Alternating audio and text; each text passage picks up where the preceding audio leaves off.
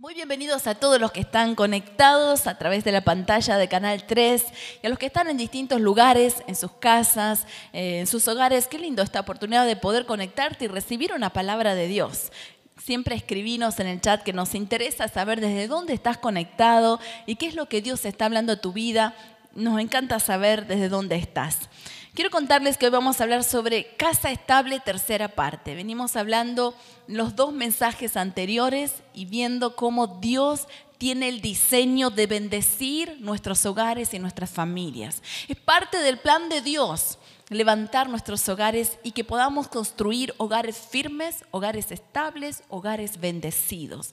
En esta ocasión quiero compartirte eh, una historia bíblica en minutos más, en donde vamos a ver cómo a veces ese proceso y esa etapa de construir una familia estable Pueden venir cosas que ni nos imaginamos o suceder cosas que no están en los planes y a veces nos pueden sacudir y nos pueden desmoronar un poco, pero cómo en el poder de Dios nos vamos a levantar.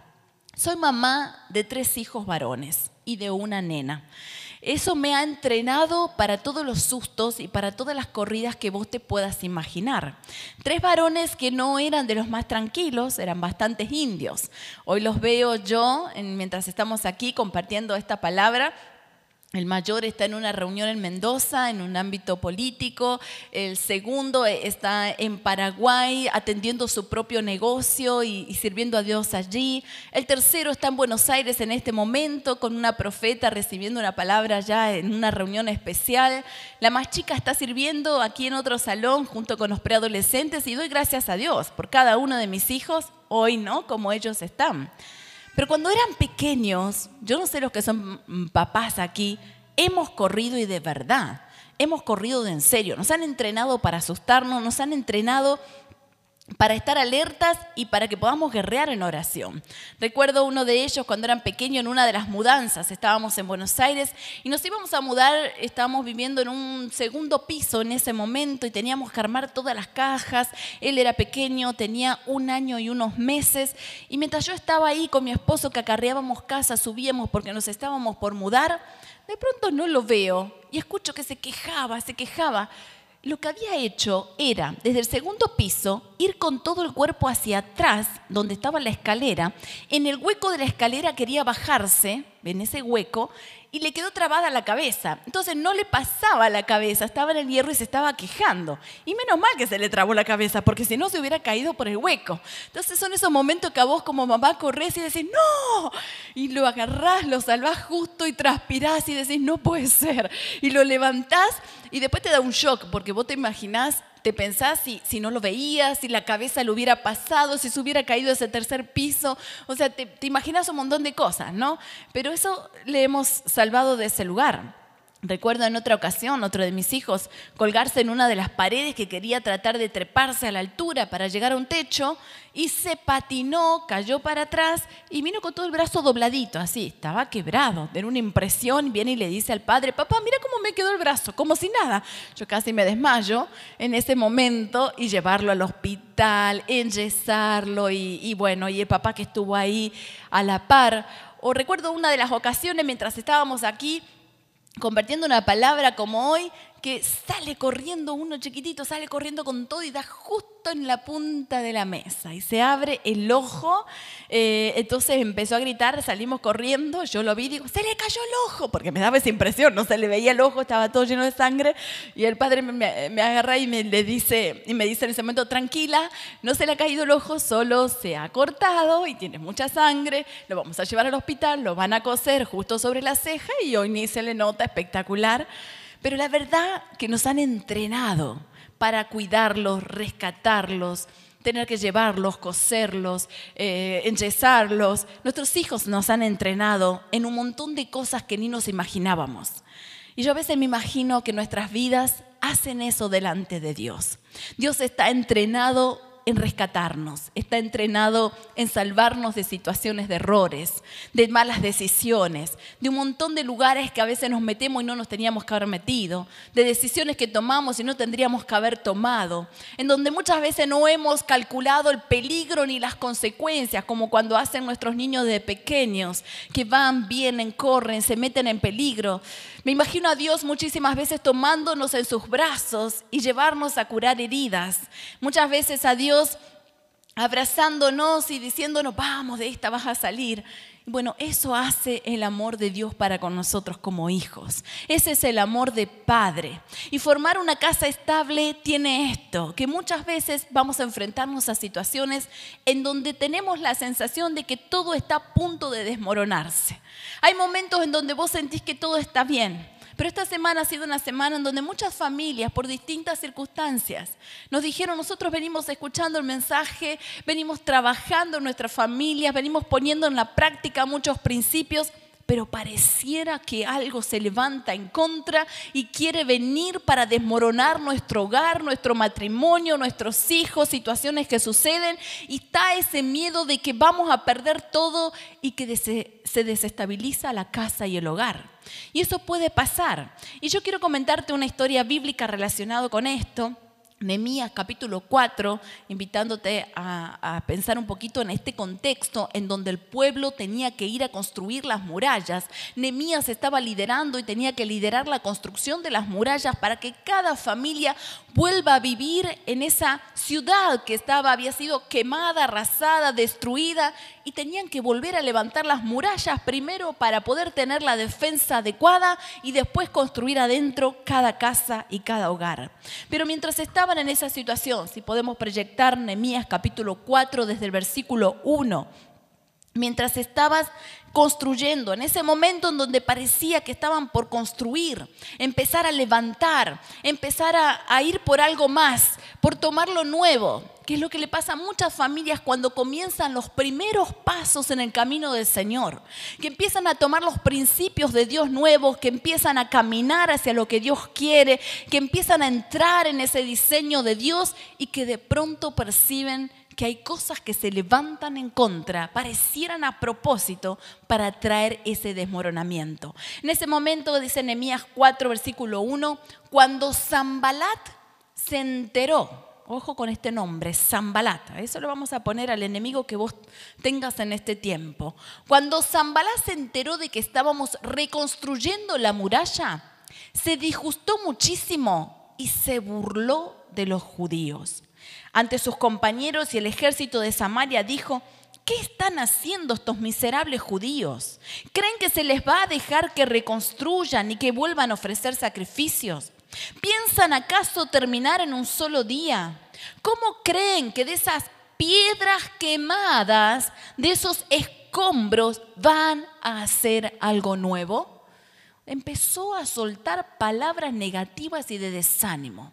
Y quizás hay etapas en nuestra vida en donde nosotros sentimos eso, que el enemigo venía y decía, ¿cómo vas a pensar que de tu vida que está así caída Dios puede hacer algo nuevo?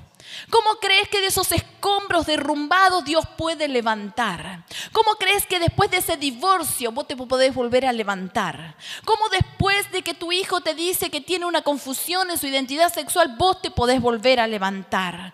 ¿Cómo después de que alguno de tus hijos está atravesando una situación de angustia, de tristeza en su familia, te podés volver a levantar? ¿Cuántas noticias a veces pueden desmoronarnos y venir ahí a traernos el desánimo y hacernos creer que la buena familia, un buen hogar estable, no es para nosotros. El enemigo en ese momento, Zambalat, comenzó a burlarse. Y Tobías, aparece otro. Tobías el amonita, le decían, que estaba junto a él, añadió, hasta una zorra, si se sube a ese montón de piedras, lo echa abajo. Empezó a burlarse y a decir, cualquier cosa lo puede derrumbar estas murallas. No serán tan fuertes. De algo quemado no se puede levantar.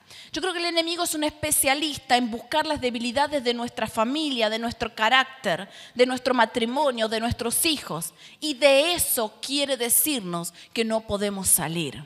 Cuando una madre vino esta semana a decirme, yo no sé cómo salir, mi hijo está en las drogas, nunca me lo imaginé, no crié mi hijo para esto, no crié mi hijo para perderlo, yo tenía mis sueños de él en la facultad, tenía mis sueños de él siendo un profesional, siendo un siervo de Dios y está perdido con 15 años con los amigos en las drogas, en rebeldía. Y la sensación que ella tenía era que todo el mundo se le vino abajo y que todo se había desmoronado y que de ahí nadie la podía sacar. Porque lo primero que hace el enemigo es cercar nuestros pensamientos, cercar nuestra mente y hacernos creer que de eso no vamos a poder salir. Es la sensación como que caes a un vacío y que no te podés levantar. Esas son las mentiras que el diablo levanta. Esas son las mentiras que Zambalat y Tobías comenzaron a soltar sobre el pueblo judío en el momento en que estaban reconstruyendo la muralla, sus casas y sus hogares. Y dice que en ese momento oramos, dice, por eso oramos, dice Nehemías. Escucha, Dios nuestro, cómo se burlan de nosotros. Haz que sus ofensas recaigan sobre ellos mismos. Entrégalos a sus enemigos, que los lleven en cautiverio. Nemías ya no sabía qué decir, pero decía, Señor, que algo les pase, que nos dejen de molestar. Estamos cansados de atravesar este nivel de ataques. Pero dice que en ese momento, el versículo 6 dice, continuamos con la reconstrucción y levantamos la muralla hasta media altura, pues el pueblo trabajó con entusiasmo. He visto muchas familias que intentaron levantarse de sus caídas y comenzaron con mucho entusiasmo, pero algo de parte del enemigo vino y les quebró todo ese entusiasmo. Algo de parte del enemigo les dijo, no es tu tiempo, no es para vos lo bueno. Y esas son las mentiras que semana tras semana cuando soltamos una palabra de Dios de que Dios va a establecer tu familia, va a reafirmar tu casa, puede venir y pueden levantarse. Ahora, en medio de esa situación, dice que en medio de toda esa situación, versículo 10, por su parte, la gente de Judá decía, los cargadores desfallecen, pues son muchos los escombros. No vamos a poder reconstruir estas murallas. Ojo con ese punto en donde como personas nos quebramos. Es ahí donde llega el punto en donde no podemos decaer. Si hay algo que siempre admiro de mi esposo es que él me dijo, me dice una y otra vez, nunca nos podemos quebrar. Nunca podemos decaernos. Vendrán muchísimos problemas, muchas situaciones. Pero el punto que sostiene a un hombre es que el hombre no debe quebrarse. El hombre debe mantenerse en pie, volver a levantarse y mirar hacia adelante lo que sigue. Una y otra vez escuché a él decir esto en momentos muy difíciles. No me puedo quebrar, no me puedo decaer. Siempre voy a mirar hacia adelante, me voy a levantar y voy a seguir. Y eso es la clave y eso ha sido clave en nuestro hogar y en nuestra familia. Tener a alguien que tenía la certeza y la firmeza de decir, en nuestra casa no nos vamos a quebrar, no nos vamos a decaer. Y cuando uno en el hogar tiene esa fortaleza dada por Dios y ese carácter afirmado en el Espíritu, hará que aunque el enemigo suene con insultos, venga con burlas o pensamientos de decaimiento, cuando uno está parado firme, será clave para seguir construyendo hacia lo que Dios quiere. Y declaramos en este día que el Espíritu Santo trae en nosotros la fortaleza interior para que nada nos quiebre, no importa lo que tengamos que atravesar. Hay situaciones fáciles, pero a veces tenemos que atravesar situaciones difíciles. Nada nos podrá quebrar. Una y otra vez en situaciones hemos pasado en donde a veces por un detalle de nuestros hijos viene un diagnóstico equivocado, terrible. Y esas cosas que vos decís, wow. Me acuerdo cuando uno de mis hijos dijeron, no, tiene un problema en el corazón, tiene un soplo, esto es terrible. Yo me acuerdo que fue toda una situación desesperante. Sin embargo, fue ahí en donde dijimos, nada nos va a quebrar. Por supuesto que eso se revirtió. Yo no sé si Dios hizo una sanidad y probablemente así sea, o fue un diagnóstico equivocado, pero el punto es que no nos quebramos porque el Espíritu Santo da esa fortaleza que solo cuando la fe está activada en Él la podemos sostener. Ahora, en medio de esa situación, dicen, no vamos, decía, no vamos a poder, parecía que no vamos a poder y habían decaído. Y nuestros enemigos maquinaban, dice versículo 11. Les caeremos por sorpresa y los mataremos, así haremos que la obra se suspenda. Eso es parte de los planes del enemigo. Suspender tu crecimiento, suspender tu superación, suspender tus victorias, suspender el avance hacia aquella meta que tenés, suspender tu sanidad, suspender tu vida espiritual para que quede estancada, suspender esas experiencias que tenés con el Espíritu Santo que te mantienen vivo en el Espíritu. Eso es parte del plan del enemigo, suspender aquello que ya has comenzado. Pero hoy declaramos que todo lo que estaba en suspenso se vuelve a reactivar por el poder de Dios en el nombre de Jesús. Y dice en ese momento, algunos de los judíos que vivían cerca de ellos venían constantemente y nos advertían, los van a atacar por todos lados. Encima no, no, nunca dejan de aparecer esos amigos espectaculares que me dicen, cuidado, te van a atacar, ¿eh? cuidado que te van a envidiar por lo que estás haciendo, cuidado que no sé si va, no sé, y vienen y te dicen cosas que otros pueden decir de vos. Y eso puede desanimarte, puede desalentarte, puede frenarte, pero ahí estaban algunos judíos.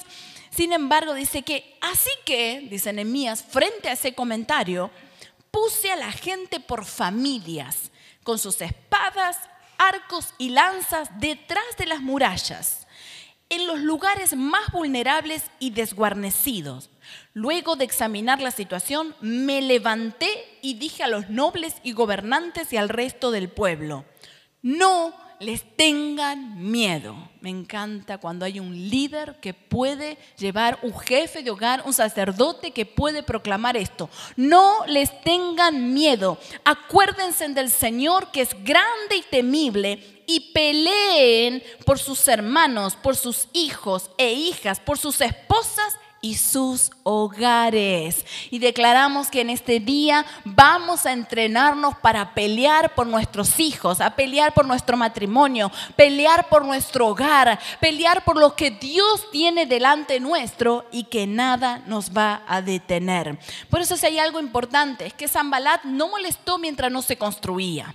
Zambalat no le interesó burlarse mientras no estaban en construcción. Los enemigos se levantan cuando empezamos a construir. Los enemigos se levantan cuando estamos planificando crecer más espiritualmente. Hay gente que dice, comencé a venir a la iglesia y a servir más y ahí más problemas tuve. Empecé a involucrarme y a conocer más la presencia de Dios y más situaciones se levantaron. Claro, porque es ahí donde estás construyendo lo nuevo que Dios tiene para tu vida. Y es ahí donde el enemigo se levanta enojado a burlarse y a decirte que eso no es para vos, que eso vos no lo podés hacer, que vos no vas a lograr nada. Y viene el desánimo para quebrarnos. Ahora, en medio de esa circunstancia, cuando Zambalá se molestó, cuando se levantó, es ahí donde vamos a construir murallas, es ahí donde vamos a cerrar las brechas que haya en nuestro hogar, es ahí donde nos vamos a aprender a defender de los ataques, porque la victoria está de nuestro lado. Mayor es el que está con nosotros que el que está en el mundo. Eso proclama la palabra de Dios. Ahora, no nos podemos descuidar, en ningún momento nos podemos descuidar. ¿Cuáles son los ataques que hay en tu hogar y en tu familia en este tiempo? ¿Cuáles son las situaciones que vos identificás? que están ahí, de quitarte el ánimo, de desanimarte a seguir en oración. ¿Cuáles son esas situaciones? Bueno, yo he visto en este tiempo ataques específicos con desánimo, ataques específicos quizás desacreditando tu familia. Me decía el otro día una mujer, la verdad que estoy tratando de formar una nueva familia. Estoy en una situación, venía de, de atravesar una situación de divorcio, de sanarse, de aceptar la situación en la que estaba, muy angustiada y estaba tratando de formar, pero era muy juzgada, juzgada por la familia, juzgada por sus amigos, se sentía juzgada y se sentía que su familia estaba siendo desacreditada, sus decisiones desacreditadas. Y a veces hay situaciones en donde sentimos eso, que realmente tenemos el nuestra familia y nuestra vida está en el foco para que otros nos juzguen y nos desacrediten. Dios sabe tu vida, Dios conoce tu historia, Dios es el que toma de tus manos, Dios sabe si estás comenzando etapas nuevas porque estás en una revancha en tu vida, Dios sabe lo nuevo que tiene para ti. Ahora es tiempo de decirle no a todo aquello que desacredita a tu familia. A veces estamos pensando, y a veces nosotros mismos la desacreditamos. Miramos otras familias y decimos, qué felices que son. Nos llenamos de las imágenes de Instagram y Facebook y todos en Instagram se dan besos. Vemos papá y mamá dándole besos al nene en el cachete y vos decís, el mío tiene 15 años, no quiere ni que lo toque. O sea, de pronto ves una foto en Instagram, todos contentos, todos almorzando juntos, pero no se saca la foto en el momento que en el medio de la mesa surge una discusión. O sea, Instagram y las redes muestran lo mejor de cada uno.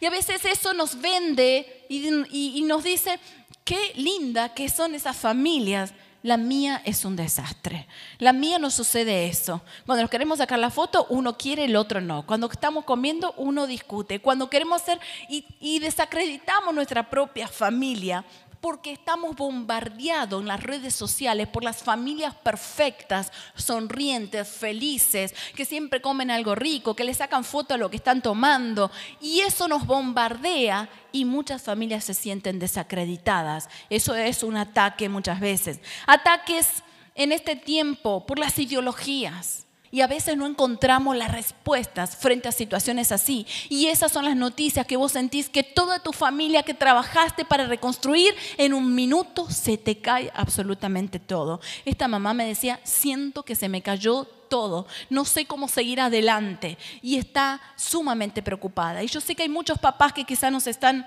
escuchando y están en esa misma situación, con hijos que están con problemas de identidad sexual, que vienen y te lo cuentan y no estás preparado o preparada para recibir, acompañar y ver cómo vamos a ayudar a resolver esas situaciones es tiempo de levantarnos en oración en el nombre de Jesús. A veces hay ataques en este tiempo más directos.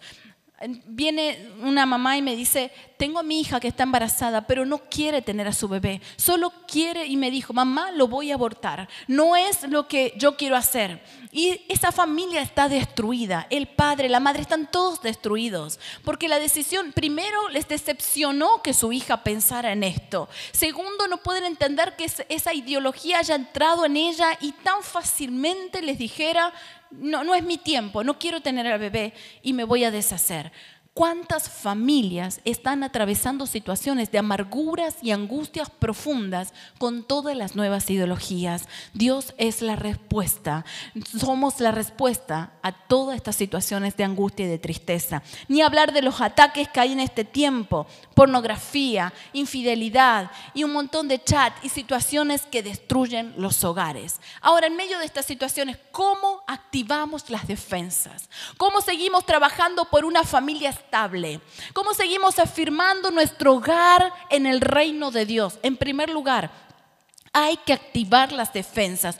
No ignores las artimañas del enemigo. El enemigo está preparado para venir y desanimarte. El enemigo va a venir para decirte que de esas noticias de tu hogar que no te imaginabas, no tenés salida ni escapatoria. Y es ahí donde están las mentiras de Satanás. Pablo dijo en un momento, no ignoren las artimañas del enemigo. No podemos desconocer que hay un mundo espiritual que se levanta en contra para destruir nuestras casas, destruir nuestros hogares y robarnos el bienestar. Es tiempo de identificar claramente qué cosas están atacando tu casa. Yo en estas etapas, en cada etapa, con mi esposo, siempre en oración identificamos dónde venían los ataques, o sobre nuestros cuatro hijos, o sobre nuestra familia. Y cada vez que identificábamos un ataque, decíamos, bueno, no era cuestión de decir, no, esto no es nada, no, esto ya va a pasar, no, esto, no lo ignorábamos, sino que realmente reconocíamos el ataque, lo identificábamos y lo peleábamos en oración en el nombre de Jesús. Es muy importante poder tomar compromiso, asumir responsabilidad frente a ese ataque de lo que quiere entrar. A veces en nuestras casas hay brechas abiertas que todavía no han sido cerradas. A veces hay herencias espirituales que están activadas. A veces hay maldiciones que figuran como que son como esas brechas, esos, huecos en el muro que hace que el enemigo pueda entrar y quiere venir sobre alguno de nuestros hijos para que se repitan la historia de lo que vivimos o de lo que vivieron nuestros antepasados. Es ahí donde nos tenemos que levantar y tomar la espada en el nombre de Jesús, que es la oración, y decir, esto lo deshago por el poder del Espíritu Santo. En segundo lugar, debemos pelear en oración. Una de las cosas que hicieron las familias mientras reconstruían la muralla era espada a la cintura y toque de alarma. Dice que eso fue la característica de cada hogar, de cada familia. Se ponían la espada a la cintura y tenían un toque de alarma que advertía cuando el enemigo se quería acercar. Y es tiempo de poner esto en práctica. ¿De qué manera? Lista de oración. Si hay algo que nosotros hacemos con Juan Manuel, tenemos en Your Version en el celular la lista de oración. Esa lista de oración tiene escrito cada uno del nombre de mis hijos, cada uno de las situaciones que ellos están viviendo, las situaciones en las que tienen debilidades y donde hay dudas. En cada uno ya sabemos dónde el enemigo puede venir a atacar para traer un derribamiento. Entonces, en el nombre de Jesús, en nuestro hogar, oramos y peleamos en oración cada día. Siempre es un tiempo de orar por cada uno de ellos, orar por nuestro matrimonio, orar por nuestra casa, orar por nuestra salud, orar por nuestra economía. Nos tenemos que levantar y pelear en oración. Y es aquí un punto muy importante. Hay una clave en las familias donde se activan los sacerdotes de hogar. Es clave el hombre, y esto yo lo dije el domingo pasado cuando prediqué en uno de los mensajes, es clave la familia donde el hombre ora por su esposa, el hombre ora por sus hijos, el hombre activa la oración. Hay algo que se suelta de parte del cielo que y favorece a esos sacerdotes de hogar que saben que cuando oran Dios va a responder. Mira, nosotras podemos levantarnos en oración, pero es impresionante las familias donde un esposo, un hombre se levanta a orar y le dice a la esposa, vamos a clamar, vamos a bendecir a nuestros hijos una y otra vez. Vi a mi esposo llamarnos y reunirnos, vamos a orar. Esto está pasando, vamos a orar. Poderlo ungir a cada uno de mis hijos, orar por ellos y ver que el respaldo de Dios se activa de una manera poderosa. Todos los hombres, hay un privilegio en ustedes como cabezas de hogar.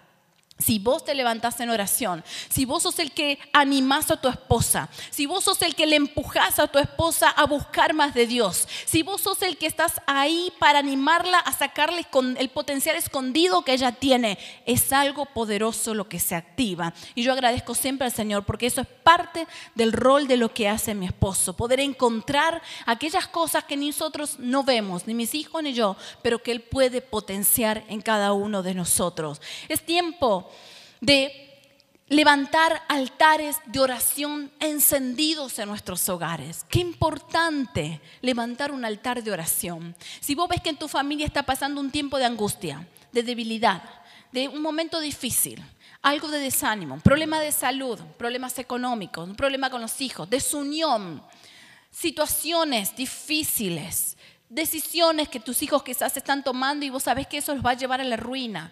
Es tiempo de levantar altares de oración. Un hogar donde el altar está encendido es un hogar donde la presencia de Dios derribará los enemigos que están atacando. En tercer lugar, qué importante planificar tiempos de calidad en la familia. Si hay algo que siempre va a construir una familia fuerte, es cuando se planifica esos tiempos en donde vos salís con tu hogar y sembrás recuerdos. Mira, los recuerdos se siembran, los buenos recuerdos. No necesitas sembrarlo y para eso tener, decirnos vamos a ir de vacaciones a tal lugar y vamos a salir. No.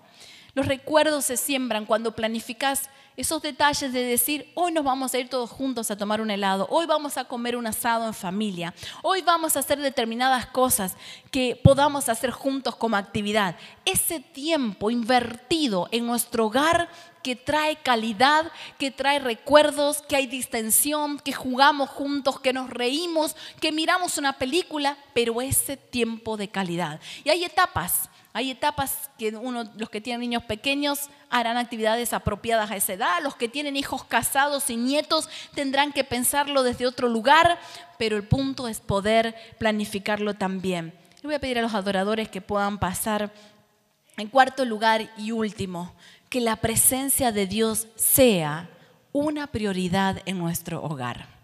Y eso ha sido la clave en nuestra casa. Y si hay algo que podemos transmitirte, que es lo más importante para nuestra vida, lo ha sido para nuestra familia, es que la presencia de Dios siempre tuvo prioridad en mi casa. Las cosas del Señor tuvieron prioridad, siempre tuvieron prioridad. Cuando nuestros hijos nos dijeron, mamá, necesitamos tomarte al curso para crecer espiritualmente, necesitamos viajar e ir y ver lo que Dios está haciendo en esta ciudad, en esta iglesia. Queremos ir y, aprender algo nuevo. Y, y, y, bueno, hace en este momento digo, mamá, yo quiero ir a Buenos Aires de esta profeta que hoy estaba ahí reunido y nos vamos a juntar con todos nuestros amigos y, otros hijos de pastores. Siempre lo que tenga que ver con el crecimiento espiritual ha sido una prioridad en nuestro hogar. Nuestros hijos ven absolutamente todo lo que hacemos. Nuestras familias ven lo que hacemos. Que en nuestra boca salgan palabras de agradecimiento.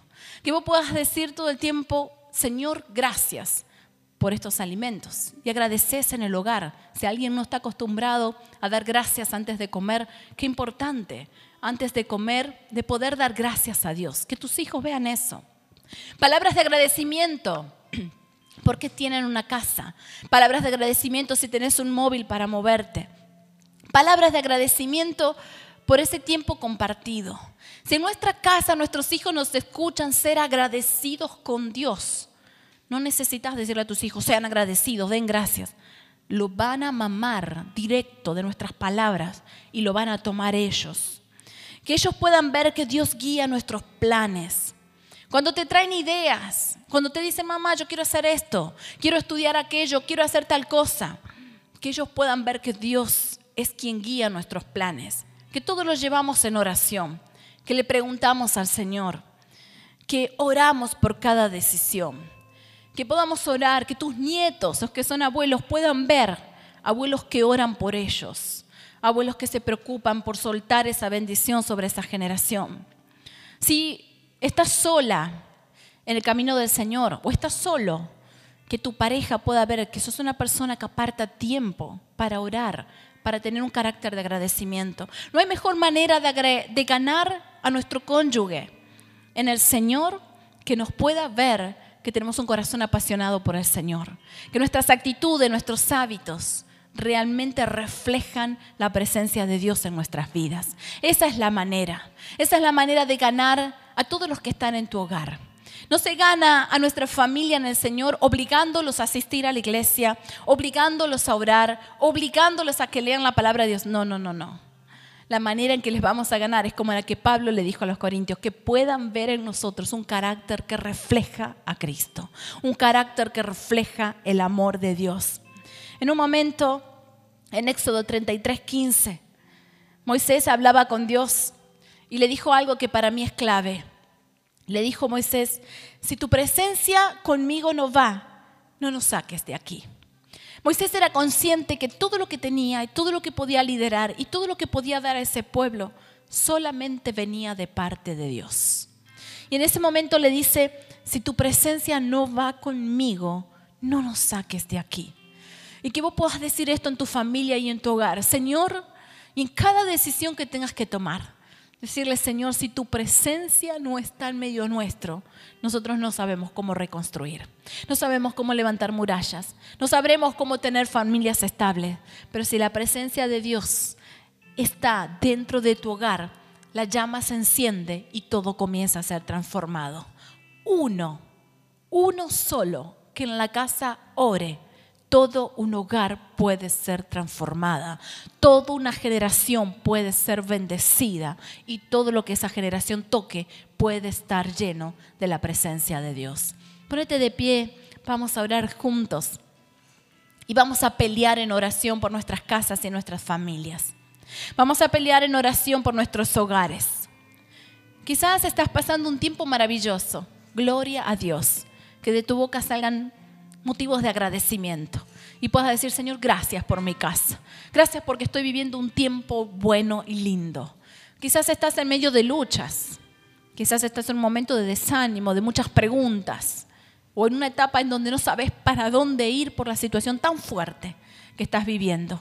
Quizás sentís que tu familia se está desmoronando, se está cayendo y que no sabes ¿cómo vas a seguir? Nehemías le dijo, peleen por sus esposas, peleen por sus hijos, peleen por sus hogares, peleen por lo que están reconstruyendo, porque la presencia de Dios está con nosotros y ahí viene el respaldo que estamos necesitando. Así que vamos a hacer eso, vamos a pelear en oración y los que están conectados, yo te animo a pelear en oración. Ora con nosotros, vamos a clamar a Dios. Si nunca lo hiciste, siempre es bueno tu primera oportunidad. Si nunca te animaste a tener fe, entregale tu corazón a Dios y decirle, Señor, yo te recibo como mi Señor y mi Salvador y quiero pelear en oración por mi familia. Padre, en este momento... Damos a ti toda gloria y honra y volcamos nuestro corazón delante de ti. Señor, peleamos en oración por nuestros hogares y nuestra familia.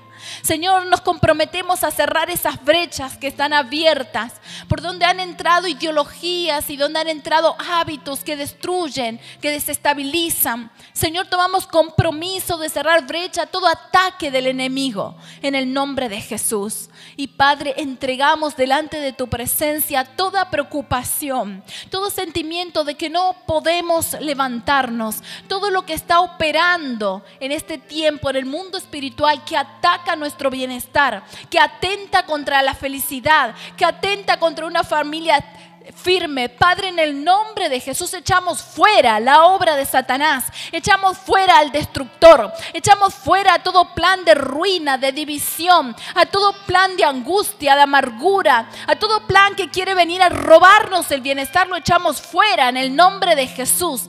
Y Señor, levantamos una muralla en oración alrededor de nuestra casa y nuestros hogares. Señor, peleamos en oración por nuestra familia. Proclamamos que nuestras familias son tuyas. Señor, que tu presencia reina en nuestro hogar y nos comprometemos a encender esos altares para que tú estés en medio nuestro. Espíritu Santo, nos llenamos de ti. Oh Señor, ayúdanos en aquellos que no tenemos fuerza. Danos estrategias sobre aquellas situaciones que no sabemos cómo hacer. Padre, danos el amor que vence toda atadura. Danos el amor que rompe con los ataques de las tinieblas. Danos el amor para abrazar a nuestra familia, aun cuando sus decisiones a veces no sean las que nosotros queríamos que tomaran. Padre, danos el amor para cubrir nuestros hijos, nuestro matrimonio, nuestro hogar. Padre, como dijo Moisés, Señor, si tu presencia no está entre nosotros, nada podemos hacer porque reconocemos que todas las bendiciones vienen de ti. Cubre nuestras casas, cubre nuestros hogares. En el nombre de Jesús. Amén y amén. Amén. Gloria a Dios. Que el Señor te bendiga.